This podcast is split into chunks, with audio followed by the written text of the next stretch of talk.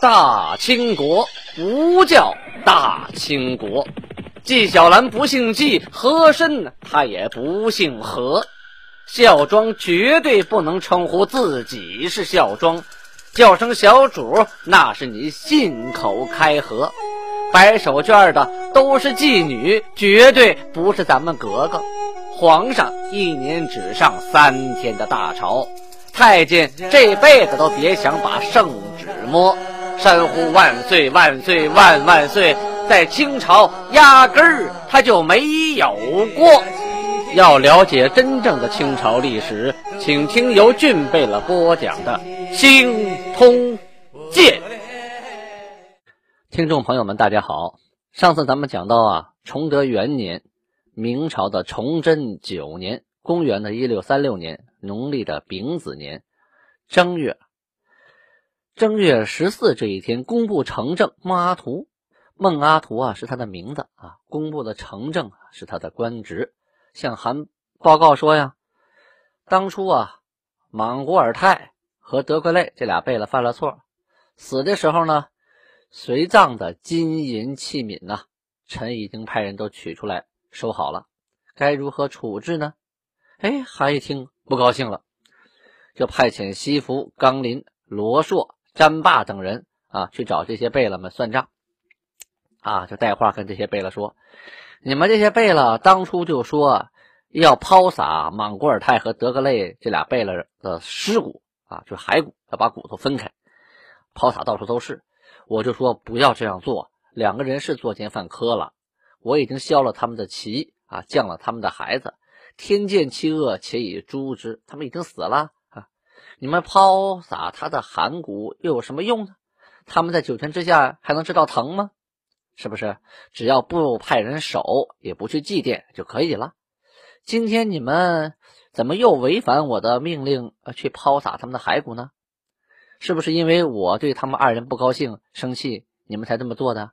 与其这么做，你们不如啊，好好勤于政务，不存异志，就是别有二心啊。我亦幸悦，与尔等亦有益也。这我高兴，大家也有好处啊。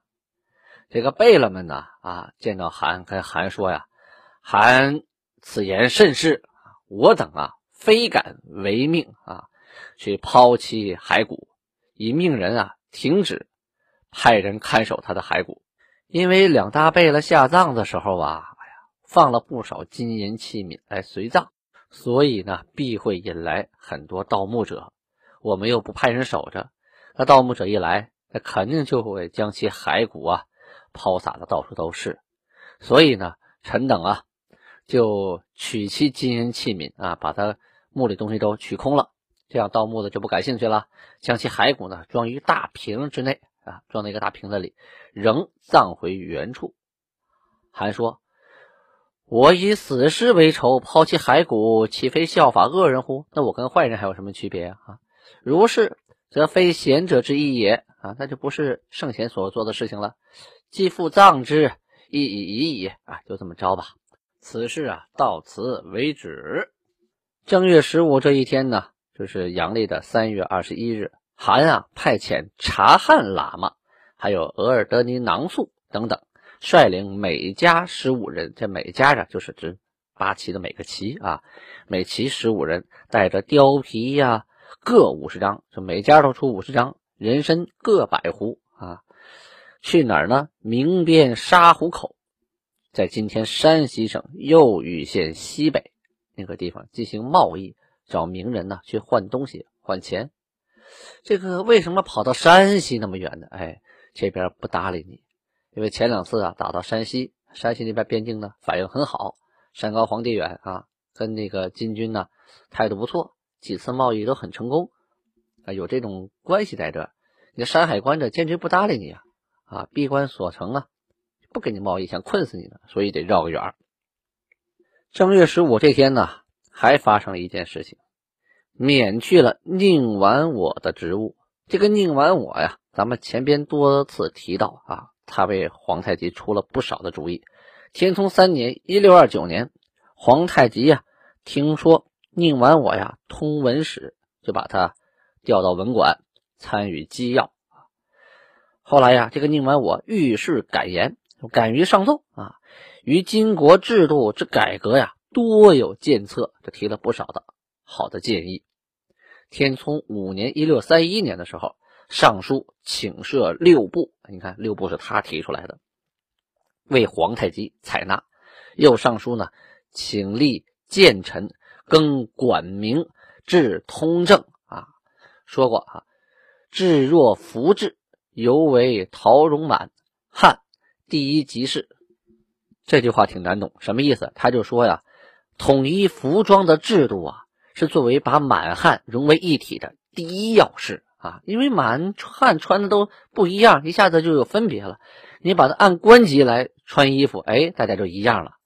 通过这种方法呀，可以大大的减小满汉之间的隔阂，有利于国家的和谐统一呀。宁完我还说呀，说皇太极遇到汉官啊，特别客气，温慰恳之。可是国人呢，反而欺凌汉官，因为汉官呢不通满语，每一次啊被侮辱啊，有的伤心啊，偷偷的落泪呀。这样的话，从那遥远的地方招来过来的汉人，如何能跟金国人融为一体呢？所以呀，臣再次强调，这个分别服色呀，所系甚大啊。这个汉官。你让他穿的够品级的衣服，下边一看，哟，比我官大，他自然不敢啊。愿韩呐，再勿忽之也，就不要再忽略此事了。皇太极啊，也觉得他说的很对。后来呀，汉官生员呐，都提出变服制，于是呢，第二年就颁布了服制制度啊，变等级，自然那些官小的满人就不敢欺负这些官大的汉人了。随后呢，又根据宁完我的建议，颁布了祭葬。朝贺、仪仗等等等等制度啊，都是效仿明朝的。在天聪七年（一六三二年）八月呀，又奏请变通《大明会典》，就把《大明会典》拿过来，他们改一改。我国六部之名啊，原照蛮子家立的啊，七部中啊有当举事宜，京官原来不知，汉官成政的，当看会典上试题，某一宗我国行得，某一宗我国行不得，某一宗可增。某一宗可减啊，参汉酌金，用心筹思，就今日规模立个金典出来，什么意思？你有大明会典，那我可以有大金会典呢。参考你大明会典，我们该删的删，该减的减，是不是？宁完我呢，还建议翻译四书啊，还有五经、资治通鉴。这个五经是武术的武啊，五经、资治通鉴，开科取士。揽人才都被皇太极允许实行了。这里说这个会典呢，清朝啊一共修了四部大会典，最后一部是光绪朝修的，相当的完善，包括啊几级军官戴什么样的盔，穿什么样的甲，什么样的靴子，配什么样的剑，拿什么鸟铳啊，出兵打仗住什么样帐篷，都非常的清楚，用什么样的旗帜，就整个国家的礼制啊，还有法规。在会典上都写的非常清楚，任何一个，比如说大典，或者是大朝、长朝，还是玉门听政，都记录的非常详尽。因为那个书啊都是古文啊，看起来呢佶屈聱牙，所以很少有人去读。所以呢，现在很多影视剧啊拍来拍去呢，就是凭着自己想象啊怎么好看怎么拍，跟真正的这个清朝的事情啊那是相距的甚远。因为毕竟那个时候是有记录的。什么人穿什么衣服，见什么人行什么礼，都记得清清楚楚的，啊，不是想怎么来怎么来的。如果您真的感兴趣，想知道清朝到底是个什么样子，那就是去图书馆或者是档案馆，要么干脆网上买一套《光绪朝代清会典》，一下就清楚了。咱们话说回来，说这个宁完我呀，他参与机要啊，不断的升官，一直升到二等甲腊章京，可以袭六次。还赐给他庄田奴仆，在政坛上可谓是风云人物啊。八个石达海曾经啊就称赞他为汉臣的第一啊。皇太极也十分器重他，有事就跟他商量，推心置腹啊啊，拿他当家人一样，如同父子。宁完我这个人有没有毛病呢？也有啊，他是玩我，他不是玩人啊。这个完我呀，志得意满，喜酒纵博，什么好喝酒，好赌博呀，不知自敛，不知道收敛。开始守永平的时候，赌博啊，被礼部的参政李伯龙弹劾。一查，国有其事啊。皇太极呀，哎呀，一看他平常表现不错，认罪态度也挺好，免其罪。后来呢，不知改悔，又跟人赌博，又被人告了。这回不能不管你了啊，削了他的世职，夺了所有赐给他的东西，把他颁给撒哈脸为奴。后来呀。文馆改成内三院，西服范文成、鲍成先等等啊，都升了大学士了。可宁完我呢？啊，因为被废了呀，所以呢，这次升官没赶上。后来顺治啊，定鼎北京的时候，重新启用宁完我为学士，后来又升为大学士，那是后话，咱们后边会提啊。咱们前面说初十那天呢，额尔克孔格尔下了聘礼，十六这天。啊，正月十六，韩呢正式举办了这个婚礼，把次女马卡塔格格下嫁给察哈尔汗之子额尔克孔格尔。当时啊，命令在韩家的院子内搭了帐篷啊，帐房九鼎，把各个大贝勒呀、大臣呐啊都聚在一起。呃，额尔克孔格尔啊，杀幸九十，就是九十只牲口啊。然后大排宴宴，额尔克孔格尔呢还献上了马、酒海、貂皮等等等等东西吧，啊，金带、玉带、蟒缎呐。韩看完以后都收了，这个不能退啊，这是你的聘礼嘛。正月十五这一天呢，金国还下了一道啊上谕，告全国人知。这个事情啊写的很清楚，什么事儿呢？大家都知道啊，说这个金国呀。信奉佛教，也信奉这个萨满教，因为在沈阳啊，东南西北有四个塔，北塔呢护国法轮寺，供奉的呢就是喇嘛。但是在皇太极期间呢，出现了这么一些事情，就很多从蒙古来的喇嘛呀，啊，妖言惑众，索取财物啊，喝酒吃肉，强奸妇女，各种事儿都干。于是呢，出了这么一道上谕，上面说呀，喇嘛等口作恶言。就是胡说八道，假以供佛持戒为名，遣祀邪淫，贪图财物，忤逆造罪，又索取生人财帛牲畜，啊，就是找人要东西啊，鬼称使人免罪于幽冥，就是说瞎话，说你给我这些东西，等你到了阴间，你就不会受那些罪了，啊，其阎王为尤甚。说这个说话呀，说瞎话，说的太过分了。说你们喇嘛不过身在世间，造作罪孽，期望无知之人耳。你们也不在阴间，你们也在阳间，编些瞎话骗那个不知道的人。至于冥思熟念彼之情面，遂免其罪孽乎？就是说阴间谁会看你的面子呀？啊啊，看你的面子就免谁谁的罪了吗？有这本事吗？今之喇嘛呀，当称为妄人，不宜称为喇嘛。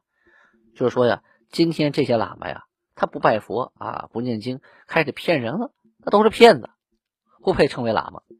乃蒙古等深信喇嘛迷费财物，忏悔罪过，欲求冥魂超生福地，是以有旋转轮皆不翻之事，甚属愚谬。嗣后俱以禁止。什么意思呢？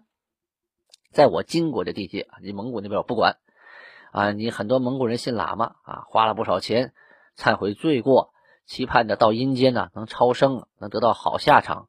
所以啊，天天的转轮呐，还有接布幡呐，咱们看到很多蒙古地区现在还有哈。然后皇太极就说了，这些呀都是愚谬的。我们金国境内禁止转这个轮、接这个幡，糜费的钱财。这到底花钱呢，你从喇嘛那买这个帆，买这个轮，你不得花钱吗？老百姓吃饭都成问题呢，你花钱买这个干什么呢？对于百姓而言，这活着时候这么多问题还没解决呢，考虑死以后的问题有什么用呢？由此可以看出呢，这个过去的人也不愚昧啊。虽然他信佛啊，佛与人向善啊，佛法他是教人向善的好东西，大家念了佛经啊啊，懂得了做人的道理啊，还有这些。啊，喇嘛呀、和尚啊，他们供佛呀，教大家向善是好事儿。但是到处给人施法呀、算命啊、索要财物啊，这就变味儿了啊，就变成江湖骗子了。假设当时的金国百姓啊，下顿饭都不知道吃什么了啊，把剩那点钱都给喇嘛去买什么一个呃转轮啊，再买几个布幡绑家里，那不该饿死还是得饿死吗？没用啊！所以呀，当时金国才能有这道法令的颁布啊，所有旋转轮和结布幡啊，在金国俱以禁止。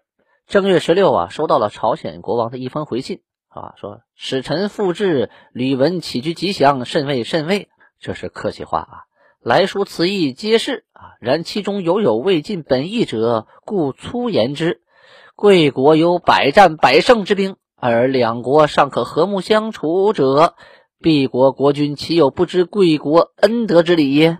啊！且今贵国兵力增加，所向披靡，统一蒙古诸部，威行大漠之外，此皆敝邦所知。啊！敢有丝毫轻视贵国之心，上天见之！啊！我们可不敢啊！至书中所用“至”“奉”等字，这上次啊。那个皇太极给他们的信中说呀：“你们用字不当啊，什么智啊，我奉啊，词不合适。”于是呢，朝鲜就解释了一番啊，这边就不说了。后边又提到说，人参的价格贵贱这个问题呢，朝鲜国王说，在于两国之人计价交易，他没法定。那就说白了，就是它是市场经济，你无法来社会规定啊。呃，而且我国王也管不着这摊儿，我也不知道这事儿啊。总而言之呢，凡属于贸易啊，只求盈利而已啊。再说皮岛和贵国的贸易啊，七价划一，呃，商人呢，谁肯转贩呢？你都一个价格呢，商人转卖他就没有利润可言了啊。尔来书云：人参一斤值银二十两等语，断无此事啊。皮岛在我边境。我边民受害也不浅，彼等强取古船或购之已去，概不可言无此事啊！就说这个皮岛不有明朝的驻军嘛？啊，说明朝驻军呢对朝鲜的干扰啊也是很大的，朝鲜也受苦，既有之亦没奈何呀。至于说我们帮他们大米两万竹篓，给船五十只，压根没这事儿啊啊！那是汉人胡说八道、无稽之谈，呃，千万别信啊。贵国奈何轻信一无赖之言，致生疑于兄弟之国呀？上等的货物啊，明帝就是明朝皇帝禁止出境啊。今天越来越严了，有的奸商啊，偷偷暗自携带啊过来，呃，跟贵国贸易，此属贵国所知也。来书疑敝国吝惜上等货物，岂不冤枉啊？我们也不吝惜，我们是没有被人管住了。初告天立誓时，唯以信义为重，而未言及财物之多寡。上年就是去年，贵国已是礼物之数，除金银弓角以外，角是什么呀？就是做工啊，必须的那个水牛角啊。过去弓啊是金角复合弓，靠角的支撑力和金的拉力，使弓的力量增强。满族人的弓啊都属于金角复合弓，所以离不开这个角啊。朝鲜就说了。这些东西我能做到的，我尽力做到啊，绝对不敢慢待呀。后边啊，就下定决心说，以后保证再没有越境去采参的了。我们已经派兵丁严加防范啊，逮着就杀。以后啊，还望呃贵国呀不要听信明朝人挑唆，我们还是好兄弟、好朋友啊。这是朝鲜呢，通过一封书信表达了自己的态度。正月十七这一天呢，皇太极又发愁了。什么事呢？咱们明天再说。